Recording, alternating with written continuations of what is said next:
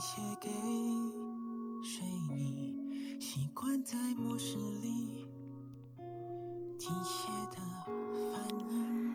嗨，各位听众朋友，晚安，我是美惠。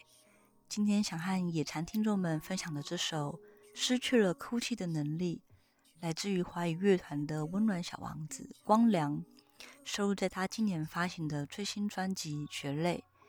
暌违了七年，没有推出完整专辑的光良，今年推出的这张大碟，在编制上的精致与细腻度，宛如脱胎换骨般令人惊艳不已。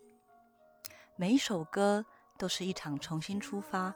而这首《失去了哭泣的能力》是由法郎作词作曲，钟成阳编曲，黄玉玲、小云老师操刀制作。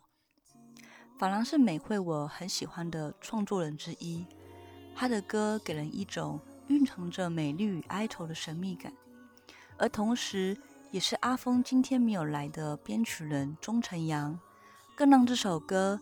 听了，仿佛像是悠悠在一场时空交错的浪漫旅行中。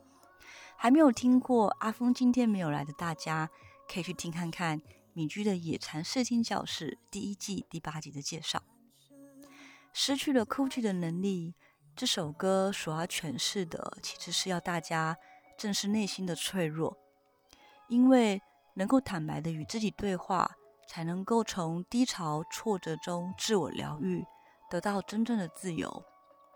人会脆弱，很多时候是因为重视，因为自己的重视，所以当结果不如原先预期的时候，才会感到格外的失落。脆弱感就像是一面镜子，投射出最真实的自我。而哭这个情绪是一种聆听内心说话的表情。如果失去了这样的表情就像是歌曲里面说的很像是机器人。